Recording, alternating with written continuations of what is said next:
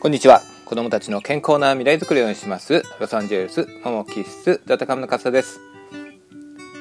はい今日は2016年の11月の13日日曜日となっています。えー、ここロサンゼルス今日は晴天ですね。本当に雲が一つもないです。えー、っといい天気ですね。でえー、っとですね。でですね最高気温がですね今日はなんと31度最低気温が16度ということで、まあ、今もう11月の半ばですよ。ね。あの、まだ31度、まだというか、また最近ですね、先週ぐらいからまたすごく暑くなってきましてですね、急に30度超えが日がボンボン続いてるんですが、まあ、びっくりですね。で、ですからもう日中はですね、もう外に出るとですね、暑いんですよ。汗かきますね。ですので中中にいてね日陰に日陰にいればそうでもないんですが外に出るとですね結構本当にの熱風が吹いているような感じで暑かったんですけどまあでも今日はそれでもね涼しくて、えー、まあ落ち着いてきたかなという感じですね。ただまあ日本ではもう随分寒くなってきたということなんで、まあ、の比較するとこっちは何ですかねまだまだ半分夏のような感じですね。はい、まあ、そんなねロサンゼルスに、えー、からお届けいたします。はい。で、まあまあ、こちらね、アメリカにいまして、まあ今一番の話題はというと、まず一つはやはりアメリカの大統領選挙が終わったということですよね。まあ、あの、大方の予想に反して、まあ、ヒラリーさんじゃなくてトランプさんが勝ったということで、まあまあ、戦々恐々でございます。まあ、何でもですね、どうもこの、特にまカリフォルニアね、あの何でしょうヒラリーさんを応援している方が多かったようでなんかもうトランプが大統領になってもう最悪だと、うん、もうどうなるんだともう不安で仕方がないなんていう声がですね結構聞こえてくるんですよ。まあなんか今回、まあ、私たちはあんまりそこまでこだわってな見てなかったんであれなんですがやっぱりこう何でしょうねメディアが煽ったのもあるんでしょうけどですねもう本当に極端に二分されましてでもうトランプはひどいやつだすごいやつだということをね言われていたようですね。なのでまああのそれが大統領になるということでもう先が終わりだと。なんかもう自殺を仕掛けた人もいるらしいですよ。なんかそんなねとこまで考えなくていいんじゃないかと思うんですけどはい、ただまあ一つですね今回のあの選挙のことを見てて思ったのはですねどうもですねそのメディアはあれですよねヒラリーさんを優勢だっていうのをずっと言い続けてきてますよね最後の最後まで。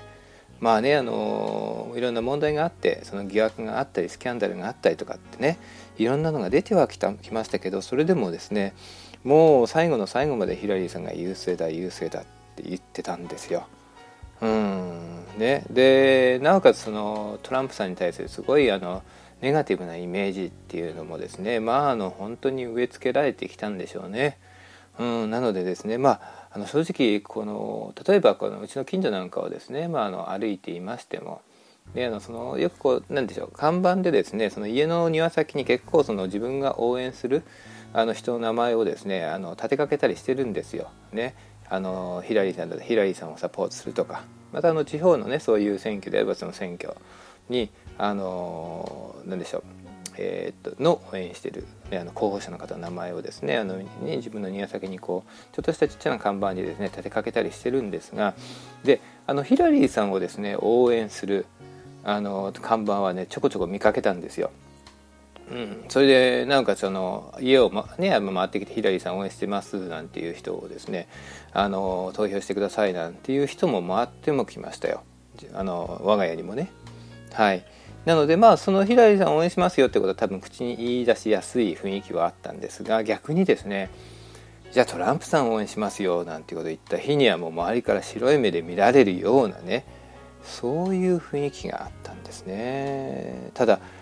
実はですねこれねあの私思うんですけど、まあ、そういうメディアとかそういう雰囲気をですね作り出したあのがやっぱりその何でしょうちょ、まあ、ある意味ではメディアですよねそういったものを、まあ、疑似的にこうわざと作り出したような気がします。うんね、そういうことによって、まあ、あのどっちかというとこう本当の意味でのあの気持ちというか、うん、意見っていうのはなかなか口に言い出しにくい雰囲気ありましたよね多分ですけど、まあ、いっぱいねそのヒラリーさんを応援する人もいるでしょうけど実はですねそのトランプさんを応援してる人も実はいっぱいいたんですよでもですねあの声を大きく声を大きく大にしてね言えなかったというとこがあってただまあ投票には行きますよね。で当然そういった人は投票してトランプさんに投票するんですよ。うんね、それがだからこう見えないその票として実際ね選挙が終わったら出てきたということで結果的にトランプさんが勝ったわけですよね。まあ、それがだから結局そのあの、まあ、私はカリフォルニアにいますからそういうのは、ね、カリフォルニアパターンとして見ますけど、まあ、多分全米でもそうだったんじゃないかなっていう気がするんですよね。うんまあ、ちょっとこれはあの私も正直言ってちょっと怖いなっていうふうに思いましたね。なんでっていうとやっぱりその人々がやっぱりすごいコントロールをされているなと影響を受けているなとある意味じゃこう何でしょうあのマインドコントロール、うん、をされているなと洗脳されているある意味でねあのネガティブな言葉を使えばいうことは正直言ってあると思います。うん、でこれを同じようなことをやっぱり私感じたのはあの911のあの同時テロの時にえーとまあ、あのテロが起きますよね。でワールドトレードセンターが崩壊して。でその後ねあのまあ世界中のそういったあの指導者の人とかあの何でしょう。宗教のね代表の方たちがやっぱり集まってであのともかくこういうことがあっても平和に力を合わせて解決していきましょうということをですねやはり言っていたんです。それがニューヨークでそういった式典でね追悼の式典でそういった言葉が出てきたんですがただ唯一ブッシュさんその当時の大統領だけは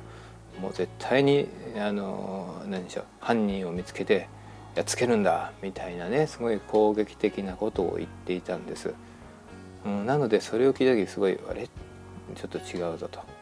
ふうに私は思ったんですよね、うん、ただその後ねあのご存知のようにねあのアフガニスタンへの攻撃が始まりそれのねそれに連なってイラクに攻撃が始まり戦争が始まったわけですよ。うんね、でその時のこの雰囲気というのはですねその最初はねともかくもう悲しいことがアメリカに起きた時ね911のテロが起きたからみんなで力を合わせてアメリカを復興させようと協力してやろうということですね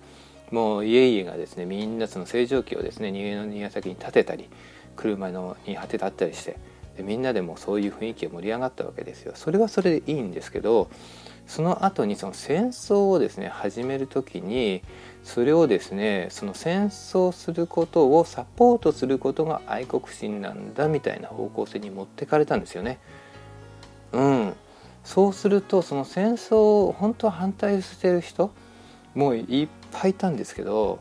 でもそういう人たちは口に出して言えないんですよ。それを言うと、うん、愛国心がないとかね、うん、協力していないとね、うん、そういうふうに見られそうだったんですね。いや本当にそうでしたよだからそれってやっぱりそのメディアとかいろんなものにやっぱり周りにねあの影響されてある意味じゃマインドをですねある意味じゃコントロールされていたんだと思いますよ。うん。ね、だからその本当にアメリカは自由の国で言論の自由があるというはずなんですがいざそういうふうになっていくとやはり怖いもので言論の自由を言うに言えなくなってしまう。で逆に言えば叩かれるようになってしまったんですね。うん、だからそれをこう、まあ、私はそのもう本当に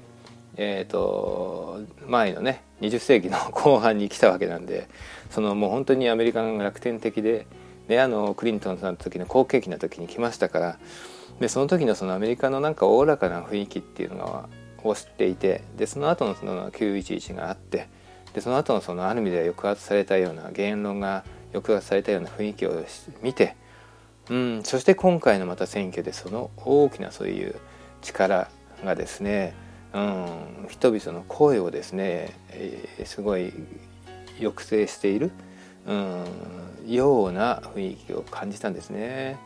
いやそれがやっぱ一番怖いなと思いましたね。うん、ただあのそれに反してその選挙の結果がトランプさんの勝利になったっていうのは何かですねそのやっぱり人々が思っていたことが、うん、もう単純に操作されただけではなくて本当はそうじゃないんだよっていうことをやっぱりある意味じゃ不満っていうのがあってそれをやっぱりうんトランプさんに投票することで声に出したというふうに思いますね。うん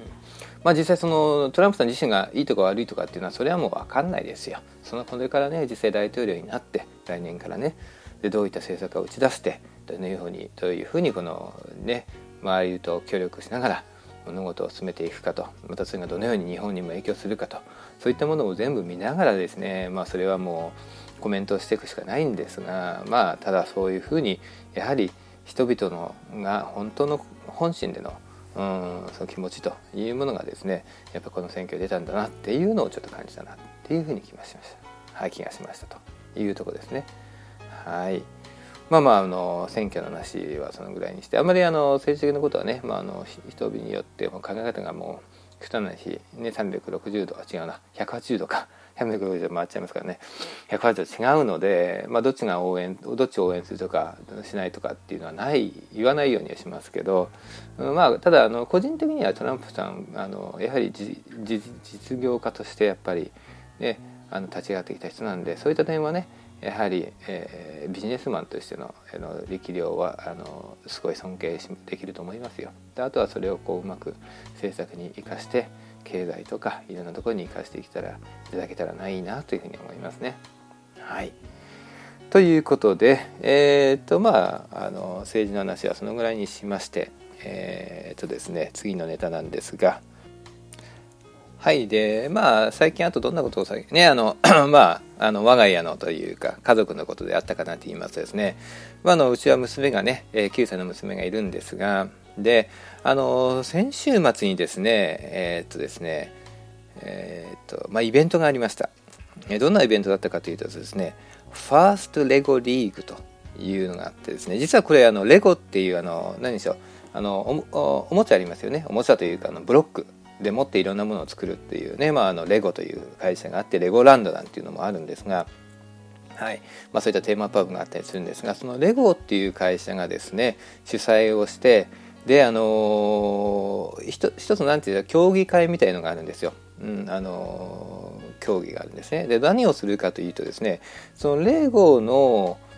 えー、何でしょうかね、えー、ていうかねえー、っと作ったレゴを使ったそのロボットがあるんですよロボット。はい、でロボットをですね実はこれあのコンピューターにつなぎでプログラミングができるんですね。はい、でそのロボットにそのプログラミングをするとそのロボットをのそのいろんなその何でしょうアクチュエーターとかっていうのをこう動かすことができてでこ要するにそのプログラムした通りにロボットが動けるようにこう作ることができるんですそのパーツとかをそのレゴのパーツを使って作作るんですね。そうすると本当に人型のロボットもできれば、ね、あの何て言うんですかねあの車みたいなものもできれば、ねうん、そういうことで戦車みたいなのもできるし、うん、そんないろんなものが作れるということなんですね。でそれをこのロボットでもってプロプログラミングをすることであのプログラミングした通りにあのロボットがそれ作ったものが動いてくれるというねそういうのがあるんですがそれを使ってで一つのそのテーマ、うん、テーマにしとったその何でしょう、えーと、課題を与えられるんですね。その課題がいくつかあってそれを一つのその大きなこうボードがあるんですかあるんですがその中でその課題をですね例えばここにいるものをここに動かすここにあるものをあっちに動かすとかっていうそういう課題なんですがそれが一つのテーマがあってで今回はそのあアニマル要するに動物保護というのが一つのテーマでその動物のいろんなものに関するものがそのボードの上に当然全部レゴでできてるわけですけどそれがあってそれをじゃあここにあって動物のものがあってこれをこっちに動かしましょうでこれ動物のうんこがあるからどれはこっちに片付けましょうとか。ね。ここにあるものはこれはリサイクルしましょうとかね。そういうようなものをロボットを使って一つ一つのその課題をクリアするという。そういうまあ一つのコンペテーションなんですよね。はい、それをですねその子どもたちがチームを作ってでそれを競い合うわけですよ。競い合うのがその時間であったりとかそれをやるにあたってのそのチームワークをやっぱり見せることとか、うん、あとはそのためのやっぱりリサーチ。その動物だったら動物のね保護とか環境に関するようなリサーチをしてそれをまあその審査員の方の前で発表するとかっていろいろがあってでそれがですねそういったあのファーストレゴリーグって多分まああの検索をするとですねファーストレゴリーグって検索すると出てくると思うんですが日本でもやってる方たちがいるみたいですね。はい、でそれをですね実はうちの娘もですねチームをその友達とのと一緒にですね、まあ、作りまして参加しましてであのそのコンペティションにですね大会にですね参加してきたんですよ。でその前のその2ヶ月間ぐらいはですね毎週1回とかあと週末にもちょこっとね集まってそのプログラミングをしたりで実際そのロボットを作っていろんなデザインデザインをしなきゃいけないんでねその、えー、デザインをしてそういったその一つ一つの課題をできるようにっていうことをですねやってきたんですね。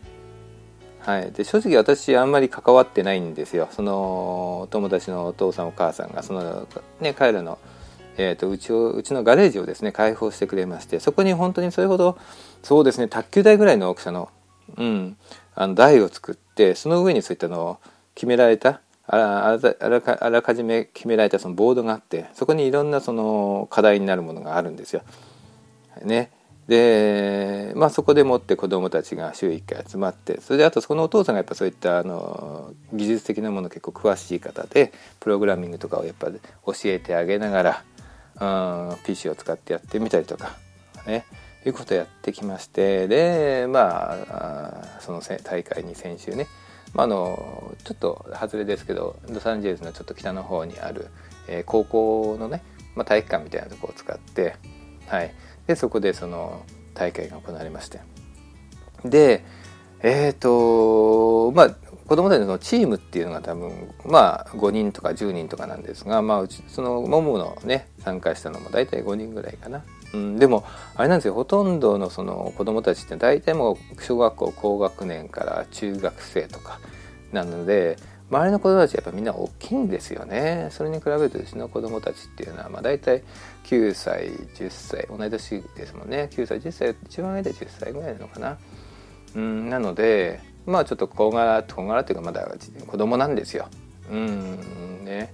まあ、でも頑張ってですねそのお父さんその指導してくれたお父さんもねあの非常にあの良い方で本当によく面倒を見てくれましてですねあのお母さんもすごいよくやってくれまして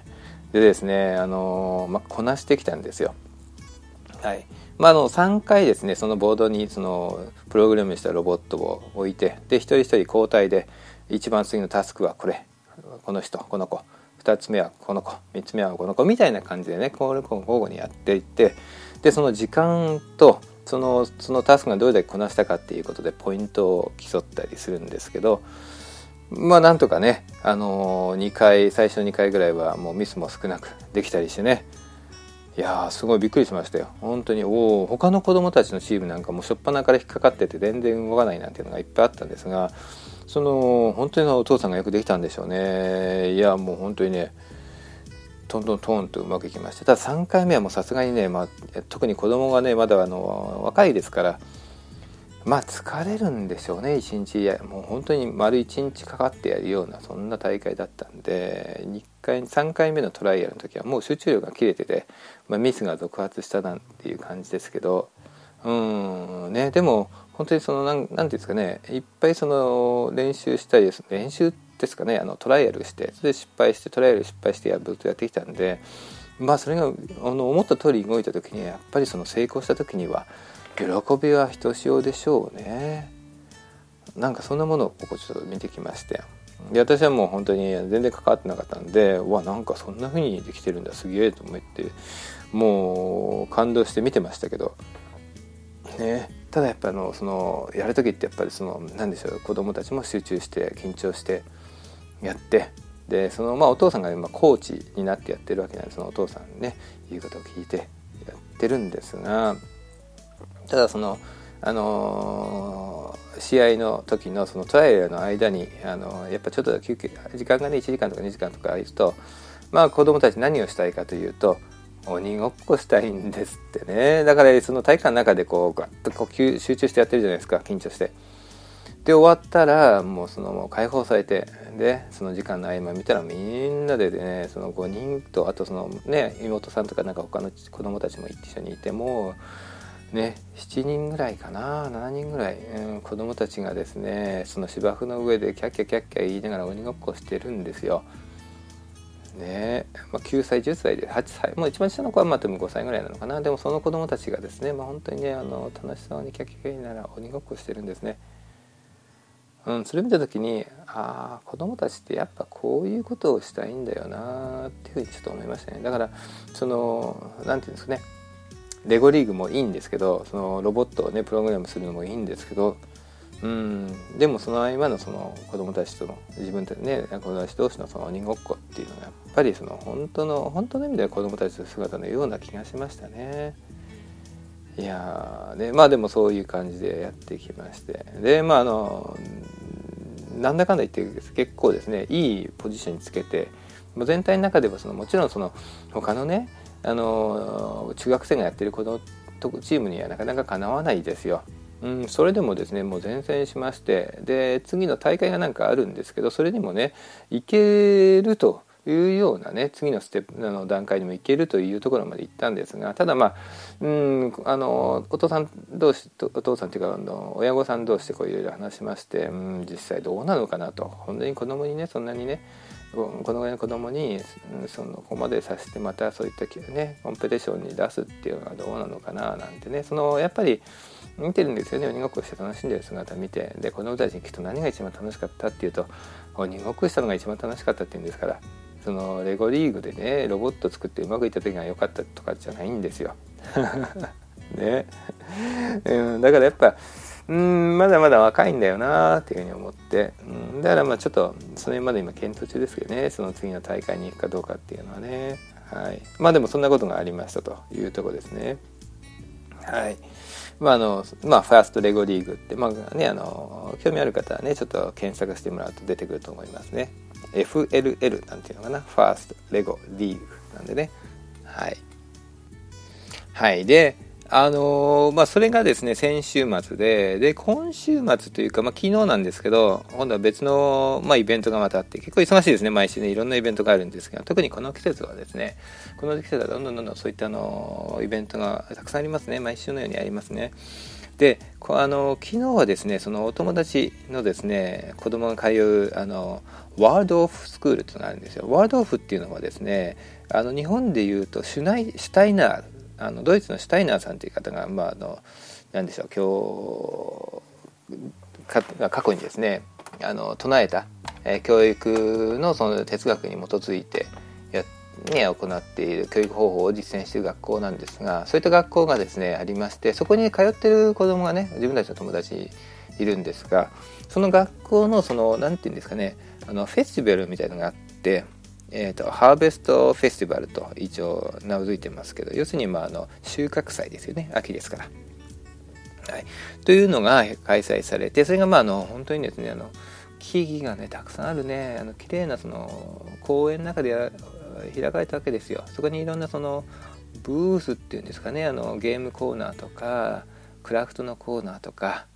ねあとそういったものがですねあの用意されてそこにその子どもたちを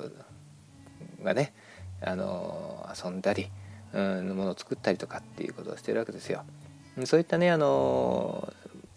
フェスティバルがあったんで行ってきたんですね。はい、でまあ本当にのクラフト手作りのですねあのネックレス作ってみたりとか、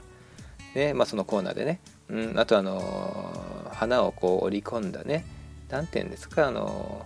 頭に乗っけるやつ王冠みたいなやつあるじゃないですか。そんなものを作ってみたいなね。花飾りのその王冠を。まあこの本当に女の子にはいいですね。うん、あとはそのチルドレンのビレッジみたいのがあってそこではですねそのパン粉。要するにあのえー、っと麦か。麦ですよね。麦をですねその引く。それで手でねグリグリグリグリやる。のコーヒーコーヒーミルあるじゃないですか。コーヒーミルみたいなやつでグリグリグリグリやるとパン粉ができてでそのパン粉を引いたやつを他もう一つ別のとこに持ってくとそこでパン屋さんが焼いてくれますよなんていうことをねやってみたりとか、まあ、実際には焼かないですよ。その代わりもうできてるパンをポコって1個くれるんですけど、はい、やってみたりとかね。うん、あとその横であの鍛冶屋さん鍛冶屋さんって分かります？あのカチンカチンカチンって鉄とか金属とかねそういったものをこうね加工するあのお仕事のことを鍛冶屋さんって言いますよね。その鍛冶屋さんのそのデモンストレーションみたいなのもやってまして。でそこでは本当にそのねおひげもじゃのおじさんがですねなんかあの中世のヨーロッパようなコスチュームを着てそしてその不意語でもって空気をプシュプシュプシュって火をあの起こしてその上にそのちょっとしたですね型を乗っけてでそれにその何でしょうあの溶けやすい金属があるんですね。それをこう流し込んでね、その鋳物で作ったなんでしょうコインみたいなものをですねあの作っているところを見せてくれてでそれをその横のその子供がね多分息子さんなのか分かんないですけど手伝ってでそれをこう「はいどうぞ」なんて言ってね子供訪れた子供たちにあげたりとかしてるんです。でまあそういったのを見せてねどういうふうにこう金属を加工してるのかなんていうねそういったデモをやっぱして見せてあげたりしてるんですね。はい。ね。あとはまあ本当にですねあのマジカルなものが好きなんですね。子供たちは。ねあのちょっとしたところにこう魔法使いの占いコーナーなんてのができてたですねそこの中に入るとその本当にいかにもつけひげと あのかつらのその長い、えー、髪の毛みたいなのをですねかぶったあのおじさんがですねもう面白く語るんですよね。本当に。いろいろんなこと語りながらですねそのね何でしょう。あの水晶をですねブラブラブラってその何て言うんですかねあのえー、っと星座表みたいのがあるのかな？そので水水晶をこうやってこうぶら下げてブラブラブラブラブラブラブラ揺らしてどこに止まったかであなたの運命はこうだとかあなたはこういう人子供だみたいなことをですね言ってあげたりとかしてで子供が「ええ」なんて言ってでちょっとしたギフトをもらってみたりとかね。うんなんかねそんなことやってみたりとか。うん。であとは何て言うんですかね。えっ、と靴屋さんがいたりとか、うん、あとは何だろう。昨日ね木でできたあの弓矢があってそれをまああのアーチェリーですね、はい、で的に当てるなんていうコーナーがあってみたりとか、うん、あとはまあロッククライミングのなんかねあの本当にロッククライミングのあの施設がもともとそこの公園にはあったんでしょうね、えー、本当に高いロッククライミングのところにそのロープでもって体を湯いてですねあの上り下りができるなんていうのもあったりとかね。うんであとはその音楽っていうか、まあ、コンサートとまでいかないんだけどその音楽をやっぱ演奏している方たちがやっぱいてでその人たちはですね本当にあのもう電気とかは使わないですよねあのエレキの楽器は使わないで本当にそのえー、とシンプルなねフルートとかギターとか、うん、あとはその声ですよね。うん、すごい綺麗な女性がねあの、まあ、女性が綺麗とかいうか、まあ、女性もいい方なんですが あの綺麗な声でねあの本当に歌ってくれたりとかね、うん、なんかそういうまあ本当にあの自然の中でねあの本当にの木の素材とか、うん、自然の音、うん、そして昔ながらの何かをねあの文化みたいなのをですねまあまあそういったものを伝えているような感じですよね。まあもともとその多分シュタイナーの教育の場合にはあの電気的なものとかってあんま使わないで自然の素材を使ったものがいっぱいありますよね。はい、なんでそういったものをこうね使ってのそのフェスティバルですね。はい。まあ、うまくちょっとは言えないんですが、まあ、あの興味のある方はそのシュタイナー教育というのがねあの検索するとそんなのもいっぱい出てくるかと思いますが。まあ、そんなのにも今昨日行ってきまして。であのふとこうやっぱ思ったのは1週間前に行ったねそのファーストレゴリーグっていうのはロボットじゃないですか。もうテクノロジーですよ。代表じゃないですか。ねテクノロジーの代表であるロボットを子どもたちがねあのプログラミングするということであったんですがで昨日行ったのはもう全然逆でもう自然の中で自然の素材を使ってものを作ったりとか加工したりとか歌ったりとかそういうことをするんですね。あのゲームをしたりとか遊ぶ自然の中で遊ぶということをやってまあその本当にもうね何ていうんですかね両極端な世界ですね。なんかそれを両方その1週間ね違いで見てきたような気がします。うん。ねまあどっちがいいとか悪いとかじゃなくてうんなんかあのそういったものもやっぱり、まあ、子供目線でね両方見たらどういう風に見えるのかななんていうのもね、うん、ちょっと興味深く思いました。まあただあのうちの娘はあの結構クラフトとかもの作ったりっていうのは好きな方だと思うんでそうするとそのいろんなものをですねその手作りでブローチ作ったりとかあの王冠をね花の王冠を作ったりとか。あとはまああの手作りのいろんなその作ったものでクラフトで作られたものが売られてたりするんでそういうのを見るのが大好きなんですね。だからここだったらもう結構何十分でも見てますもんね。うん。なんでまあやっぱ子供うちの娘はそういうのは好きなのかななんて思って見てましたけどね。はい。ロボットよりも正直言って。はい。というようなことがありましたということです。はい。はい。ということでちょっと前の話が非常に長くなってしまったんですが、えー、今回のメイントピックに移ります。はい。で今回のメイントピックはですね腸は第二の脳お腹の声を聞こうというテーマでね話をしますがで最近ちょっと読んだねその記事ででどんなことが言ったか言われていたかというとですね生物に最初に作られた臓器は実は腸なんだそうなんですね。その生物っていう生き物ですよね。それが40億年の歴史があるんですがその一番最初にできた臓器と呼ばれるものでは腸がね最初にできたらしい。胃腸の腸ですよ。そう腸。ね。でその後実際に脳というものができたのは、まあ、あのたったの5億年前でその間に35年5億年間っていうのはですね腸が脳の役割も果たしていたそうです。要するに腸がその、えー、体全体でしょうね。その体自体を生き物の体自体をコントロールするということをしてきたと。いうことなんですよ。面白いですね。はい。ね。でですのでその腸っていうものにはですね実はその脳と同じような機能もしくは脳脳以上のそのあの機能というもの神経とかっていうものがもうすでに備わっていたんですよというようなことなんですね。はいまあ、あの腸はね第二の脳なんていう話もねあの最近よく耳にするようにはなってきましたよね確かにね。はい、なんで、まあ、ちょっとそのいう感じの話をね今回はしたいと思います。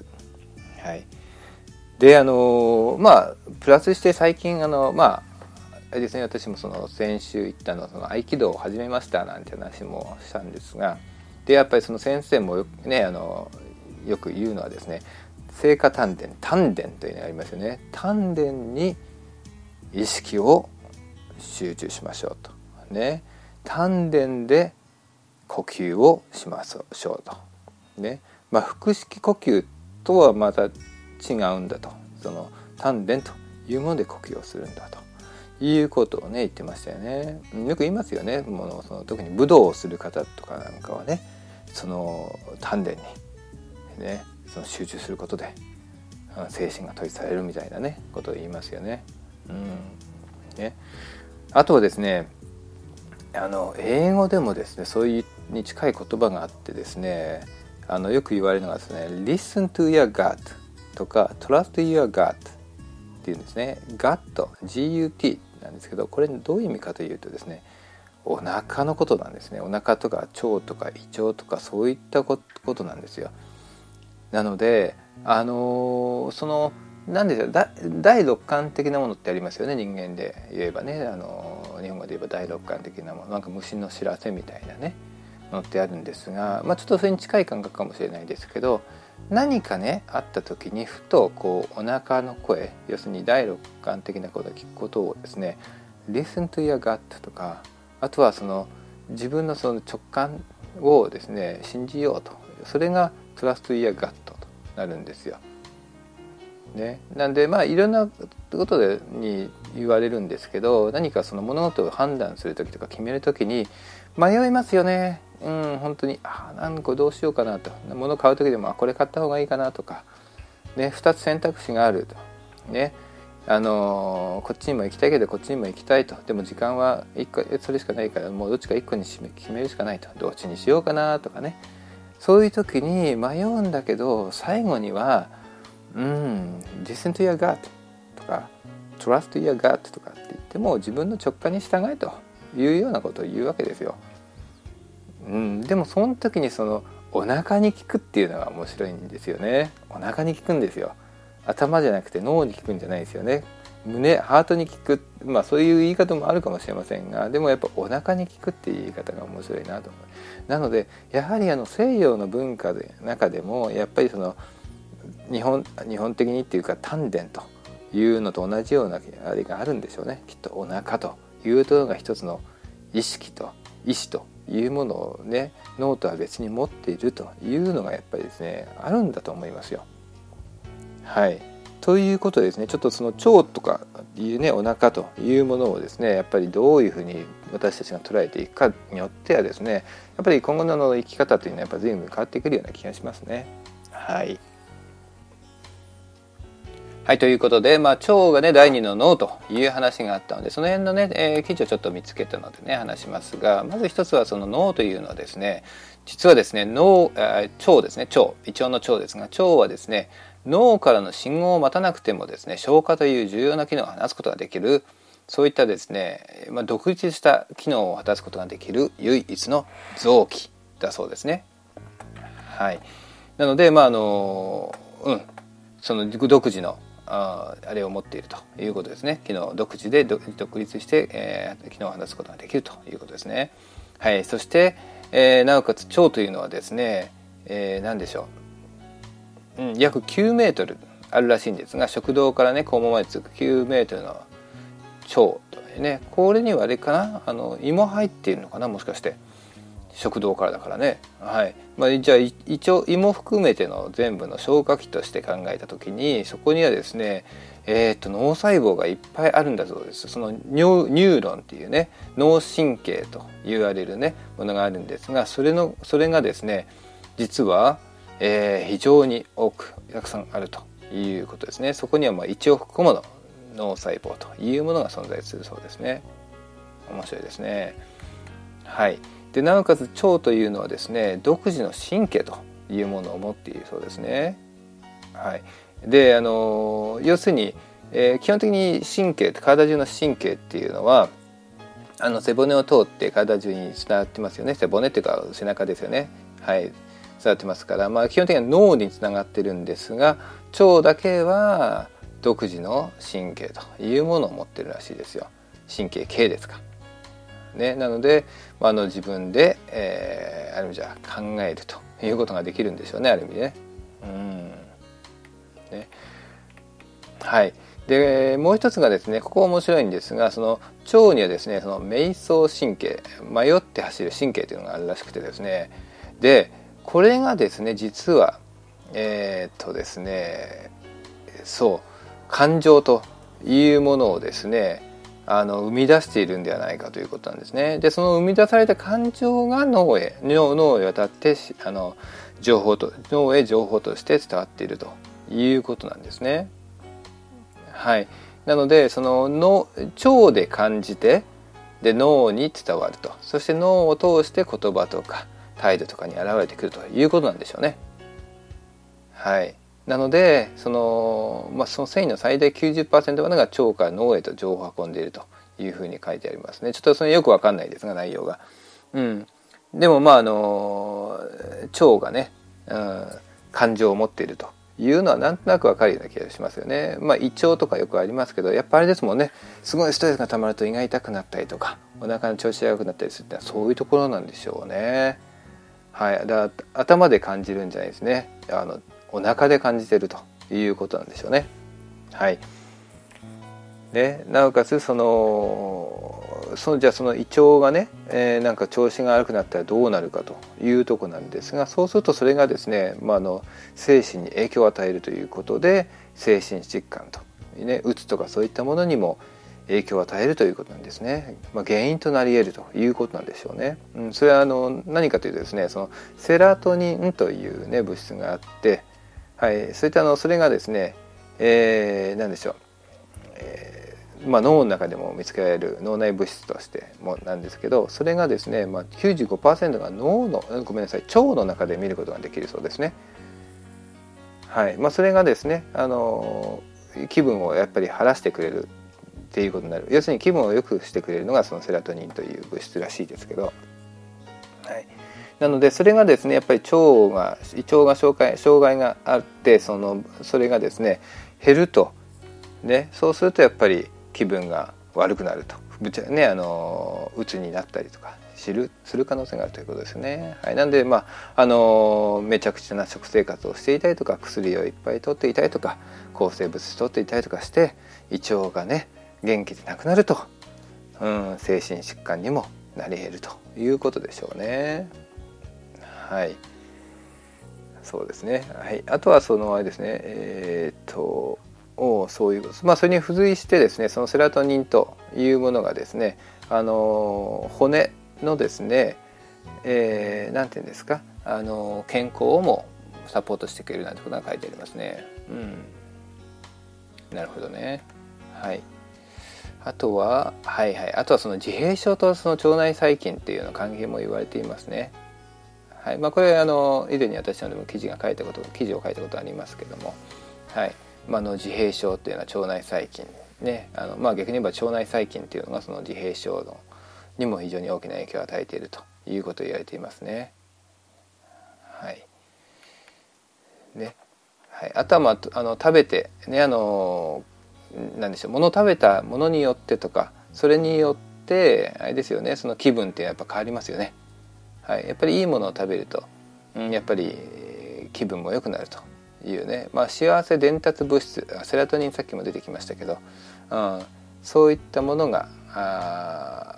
放出がねいっぱい提供されるとやっぱり気分が良くなるということですよね、うんまあ、炭水化物がやっぱそういったセラトニンの放出を刺激してくれるそうですね。はい。あとドーパミンというのはですね。えーとなんだ脳の天然の麻薬なんて書いてありますね。要するにまあそれも気分良くなるんですよね。それは脂っかいものを食べるとドーパミンが出されるようですね。うん。面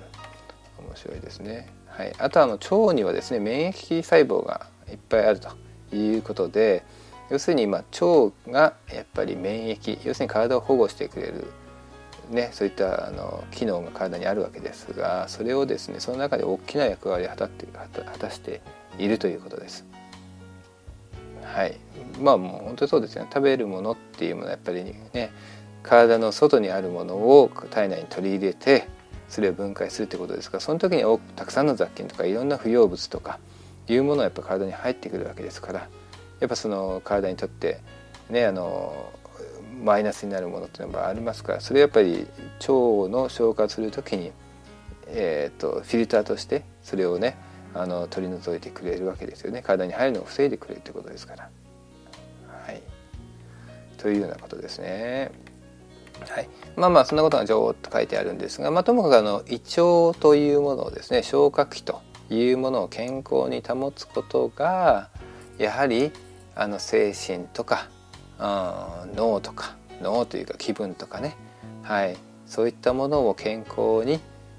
保つと上では非常に大切ですよと。で特にそれがその子供ねお子さんの場合ねやはりあの成長途中ですからそういった時の成長にもね脳また胃腸のね成長にも大きく影響を与えますよということで、はいまあ、あのいろいろねあの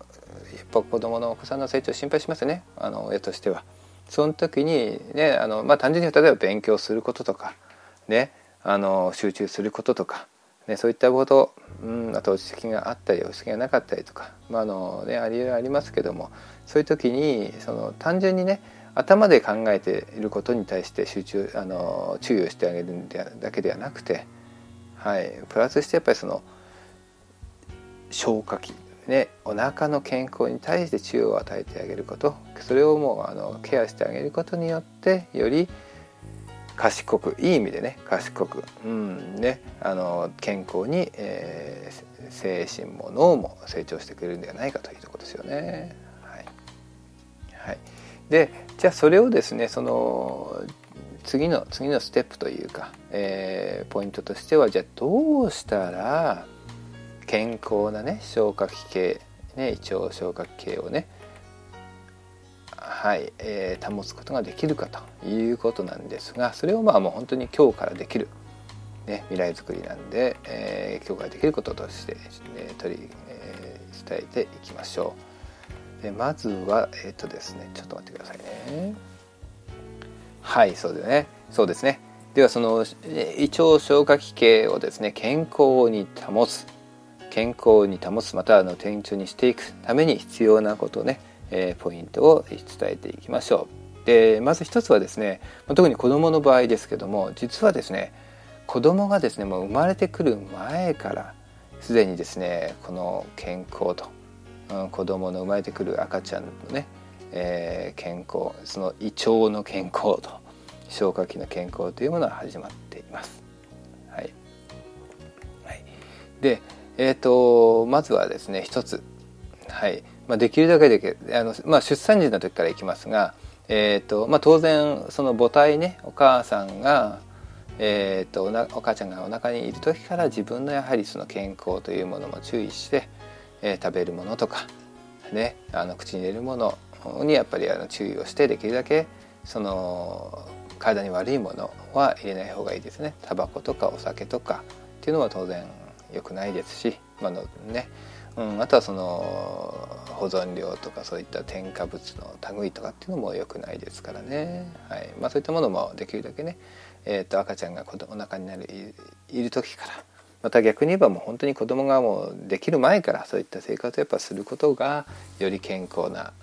赤ちゃんを宿しそして出産することにもつながりますよね。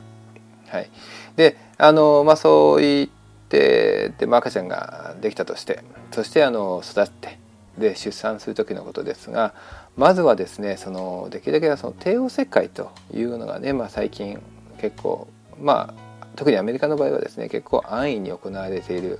ね、雰囲気があるんですがあとその無痛出産ってありますよね。要するに背中にその何ていうんですか針を刺して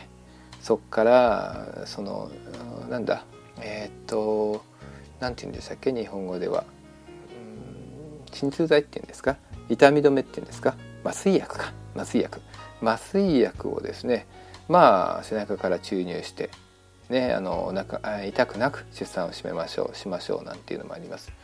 なおかつその陣痛促進剤なんていうのもありますよね。はい、要するにもう陣痛を促進させる薬ですよね。はい。まあ、でもそういったものがね必要な場合もあるでしょうよ。あるでしょうけども基本的にはそういった薬品をね使わずに自然で自然分娩での出産を目指すこと、うん、これによって医薬品がですね胎児に与える影響をまず減らすことができます。ということですね。はい。まあもうこれはもうみんなそういうふうに思うんでしょうけどもはい。まあ改めて子供の生まれてくる子供の健康のためにもそういうふうにできるように、まあ、していくことでしょうね。はい、そしてもう一つすごい大切なことはですね生まれたらですね、まあ、ともかくあの母乳というものを与えるということですね。はい、母乳を与えることによってあの乳児かな？乳児の腸内環境を整えるのも本当に助けますということです。はい、ですからもうね早いもう本当にもう生まれた後から全然母乳を与えない、ね、お母さんとかっていうのもいるらしいですよね。はい、まあまあそれは仕方がない場合もあるかもしれませんがまずはそれをできるだけ続けるということは大事でしょうね。はいまあ、最低でも1年ぐらいは母乳を中心に、えー、育てるということですね。はいまあ、の長い、ね、期間母乳を与えた子どもの場合は注意力や多動性の問題が少ないという認知力社交力行動などのエリアにおいては問題が少ないというリサーチの、ね、結果も出ています。はい、あとはですねあの離乳食というのがありますよね固形食離乳食というのがあるんですがそういったものもですねあんまり早くから与えない方がいいです。まあ、あのこっちでは一般的にですね、まあ、半年6ヶ月後ぐらいからは、えー、そういった離乳食を与えていいですよということを言うんですが、うんまあ、あの人によって人によってはあの人かな？人によっては1年間はもう母乳だけで育てましょうという、ね、そういう説もあります。ね、うん、そ1年間は離乳食を与えない方がいいですよということも言われます。はい、これはどういうことかというとね、まあ、早く離乳食を与えすぎるとそれによってその乳児のね消化機能ってまだ成長をしきれてないのでその時にそういった食べ物っていうのはアレルギーのアレルギー源になる可能性がありますからそういったものを与えてしまうと将来にあたってある種の食べ物がアレルギーを引き落とす可能性が生まれてしまうということなんですよね。ですからあまり早いうちからその固形食というもの離乳食というものを与えない方がいいですよということですね。はい。まあ理想は1年間だそうです。ね。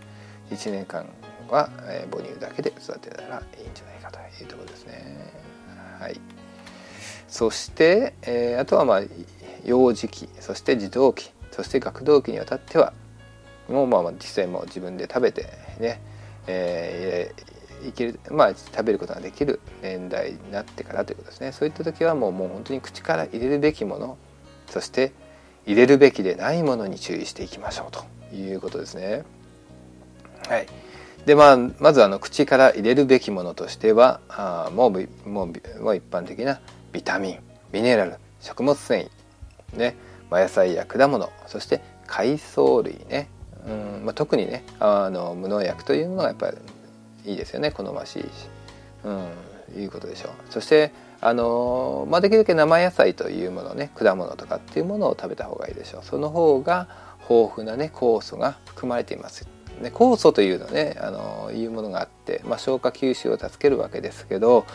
あの熱を通すとやっぱりあの失われてしまいますので、まあ、できるだけ生の方がいいというふうに言われます。はい、あとはですね必須脂肪酸というものがあります。はい、これはもう本当にあの青魚に含まれると言われる DHA とか EPA というようなねそういったあの、ね、体に良い頭に良い油というものからナッツとかねあの豆類なんかにも含まれます。はい、そういったね、えー、まあ一般的にはオメガ3とかオメガ6なんていうふうに呼ばれますが、まあ、そういったの必須脂肪酸というものもね、えー、しっかりとりましょうということですね。はい、あとは良質な炭水化物もう、ね、基本はお米とか玄米とか、ね、大粒麦雑穀類などがいいそうです。であの小麦はですね実はあの小麦にはあのグルテンというものが含まれていてであれが結構あの何でしょうアレルギー源になってみたりとか、うん、あとはまあそういったあのいろんなね、えーと、ADHD とか自閉症の方の場合には影響を与えるなんてことも言われています。ですので最近はグルテンフリーなんてグルテンなしのあの食品なんていうのも結構ね出てきてますよね。はい。ま、だそういう意味ではやっぱりお米とかの方がいいでしょうということですね。あとは玄米ですね。あの白米だとやっぱりその大切な、えー、栄養がたくさん含まれているその肺がですね。肺が失われちゃってますので、はい、それがついているもの、うん、それはやっぱ玄米がいいでしょうということですね。はい。ね、なおかつその食物繊維っていうものも玄米の方が当然含まれていますからね、はい。まあ、のビタミン B なんていうものをね含まれていますから、はい、そういった意味では玄米お米というものを中心に食べたらいいじゃないかなということ。あとはまあそれに雑穀類なんかもねはりいろんな栄養素が含まれていますのでその方がいいということで、はい、あとはあの発酵食品。ねあの納豆とか漬物とかキムチとかねヨーグルトなんかも、えー、ありますよね、はい、そういった発酵食品がいいでしょうと。あとは水。ね、良質な浄水器を使ってもいいでしょうと。いうことでね。まああのミネラルウォーター買うとやっぱり高いですからね。あのコストがかかりますから、まあ、浄水器を1個買ってうちにつけとくのが一番理想かもしれませんね。はいまあ、日本は、まあ、のそれでも水には恵まれていますので、まあ、その方が、えー、効率はいいんじゃないかと経済的ではないかと思いますね。はい、というところでしょう。はい、ねえー、っとそうですねまあただあの先ほどその発酵食品とかいろんな話もしたんですがその中にやっぱり着色料とか添加物が含まれているものも結構ありますからね、まあ、そこは一つ注意した方がいいかもしれません。ではあの口に入れるべきではないものということなんですが、えーと、まず一つはあの砂糖ですね。はい、僕よくやり玉にあげられますが砂糖まあ、その中でもですね生成された白砂糖とかコーンシロップなんていうのがありますのでそういったものはもう本当にできるだけ、えー、入れない方がいいでしょうということです。はい、あと合成食品添加物合成着色料合成保存料合成甘味料甘口調味料などというものはできるだけ入れない方がいいということそしてトランス脂肪マーガリンとかショートニングですねはいあとは農薬ね、まあ、当然入っついてない方がいいですよね。あと GMO 遺伝子組み換え食品、まあ、これもできるだけ避けた方がいいでしょうということ。はいまあ、あとは加工されているものね加工食品まあこれはもう栄養素がね減っちゃってますから、ね、なおかつ添加物が多く含まれている可能性が多いですからできるだけ加工されてないものがいいでしょうということですね。はい、プラスして、えーと、アレルギーアレルギーに食品アレルギーになりやすいものでね、まあ、乳製品とか小麦とかそういったものは極力下げた方がいいでしょうということですね。あとはまあ医薬品ですよね。まあもうそれはもう抗生物質とかワクチンとかあと一般的な薬品もねもうあの使わないに越した方が越したことはないですね。ということですね。はい。まあそれは口に入れるべきではないもの入れない方がいいものということです。はい。まあそういったものがですねやはりあの胃腸の健康に影響を与えまあ、それがひいては精神脳の健康にも影響を与えるということです。はい、ですのでまあね食べるものをまず注意すること、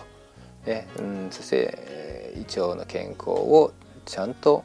えー、何でしょう整えておけばそこから良い感情が生まれますし良い何でしょう、えー、丹田の、えー、気持ちも分かるようになるんじゃないでしょうか。はいはい、ということで、えー、腸の健康と、まあ、の脳の健康というか体全体の健康のためにね、えー、役立っていただければ幸いですというところです。まあ実際うちでもですねあの乳製品減らしたりとか、まあ、本当に添加物を減らしたりというところですね、まあ、結構頑張ってはいます。はい、あとはもう幸いねカリフォルニアは本当にあの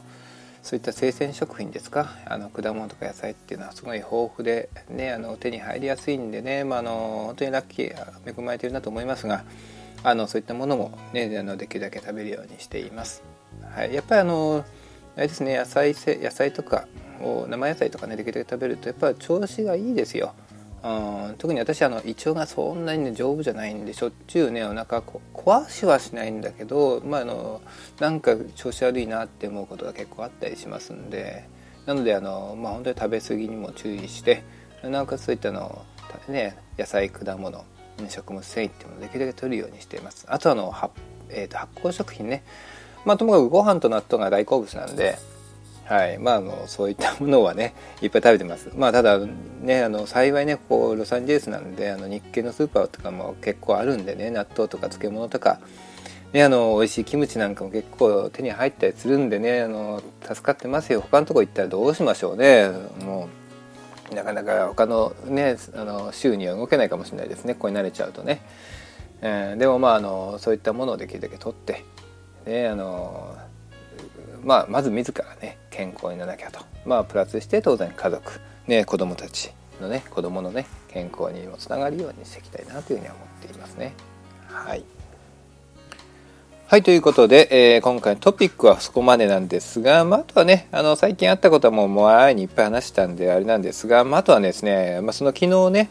えーと、その何でしたっけ、えーと、ワードフのあのハーベストフェスティバルに行ったんですがその後はですね実はそのモモのねモモというのは 私の娘の名前ですがの友達のですねあのバースデーパーティーも公園でね、えー、あったんでそこにも寄ってきたんですがまああの本当にあの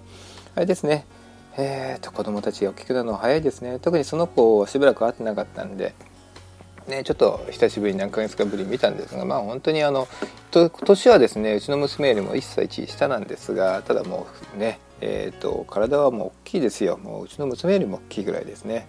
はい、でまあ久しぶりに会っても本当に仲良く遊べるんでいいなと。あとはまあそのお友達が来てましたけどみんなね女の子で女の子同士ね、まあ、初めて会った子もいたんですよ、うん、でもね結構しばらく経ったらみんなで一緒になって走り回ってそしてなんかねあのなんなんていうんですかね。井戸端会議じゃないです固ま固まって女の子同士でべちゃべちゃべちゃで話してるんですよね。やっぱ子供っていいですよねそういった意味で。すぐに友達になれるね。はい。まあ、本当にそういうふうに思います。うん、あとはですねあのもう一点はあの今週ですね、えー、と何曜日だったかな。水曜日だったかな。あのその、まあ、うちの娘がですね、まあ、学校のそのプラスのそのクラスというか、えーとクラブかな。あるんですがそこでですねあの演劇のですねあのクラブに入ってましてで、まあ、ミュージカルをやったんですよ。でそれをねあの見てきました。えーと、タイトルというかテーマがですねあのオズの魔法使いをですねちょっとアレンジしたようなそういったストーリーだったんですけど、まあ、あのオリジナルではないんですね。それにプラスこういろんな、えーと、何でした今風の味付けをしたやつで。はい、で、まあ、子どもたちがそれぞれのね役割をねあの交代でやってで前でねステージの上でいろいろねあのやってましたよ。えー、まあいいですねあのやっぱり子どもたちがその目の前でねそうやって歌歌ったり、うんね、あのその役割になりきって、ね、あのいろんなことを、ね、言ってみたりとか、ねうん、演技をするっていうのはなんか面白いですね。はいでまあ、であとはやっぱり子どもたち特にあのこの子にそのその演劇のねあのやってた子どもたちって本当にちっちゃな子からですね。ちっちゃな子は本当にあれでしょう、えーと、小学校に上がる前ぐらいの子から、うん、で上の子はもう本当に中学生ぐらいの子までいるんですが、まあ、その幅広い層の、ね、子どもたちが一つ一緒になってでやっぱり当然そのね何でしょうセリフを言うにもそのレベルが違うんですがでも一生懸命なんかそういったものを言ってね、うん、やってたりとかね。はい。もう片方で片方では文字文字文字としながらね大きな声あまり出せなくてやってる子もいれば一方ではもう本当にもうその役になりきってもう本当にこう叫ぶぐらいの大きな声でやってる子もいればあとはもう本当にあの中学生ぐらいになるともう本当にあれですよねあの上手ですよ。本当に上手に、うん、セリフをねあの使ってね言ってねでその役のことをねうまく分かって他の子もフォローしながらやっていたりとかね。うん。であとよく忘れるんですよね。途中で「あれ?」って空白になるんですよ。え誰の番だっけ？みたいなね。まあそういうのを見ててまた可愛いなと思ったりしてね。はい。でまあでも本当にそれで見ててねあのあ子供たちっていうのはやっぱ面白いっていうかその成長っていうのを見てて楽しいなと思いますね。まあ、うちの娘は何やったかというと、まあ、今回はその特にキャラクターではなくてそのナレーターみたいな役でね。でも何でしょう。あのまあストーリーを進行するのをね、まあ、あのサポートする役割ですけどね。まあでもまああのかといって引っ込んでるわけじゃなくて前で椅子に座ってその台本をベースにそれを読んでるんですけどまあまああの普通に上手にできたんじゃないかなと思いますね。はい、あとはまあみんなで歌う時はみんなで歌を元気によく歌ってますんで、まあ、それはそれでまたいいんじゃないかと思いますが、まあ、ただ一つやっぱり言えることはその子どもたちの可能性というのは大きくてうんでなおかつその成長するのは本当に早いなということですね。はい、もうあの毎年毎年毎月毎月いろいろありますがあっという間にあの、ね、成長して大きい大人になってしまうでしょうから、まあ、ねこの時間っていうのを大切にしていきたいなというふうに思っています。はいということで、えー、まあ、今回はそのくらいにしておきます。はい。えーと、またね、えーと、何でしょう、いろんなそれ健康情報とかそういったものもですね、えー、私どものサイト、ももキッスだったかもと、momokiss だったかものにも過去のものとか、まあ、載っけていますので、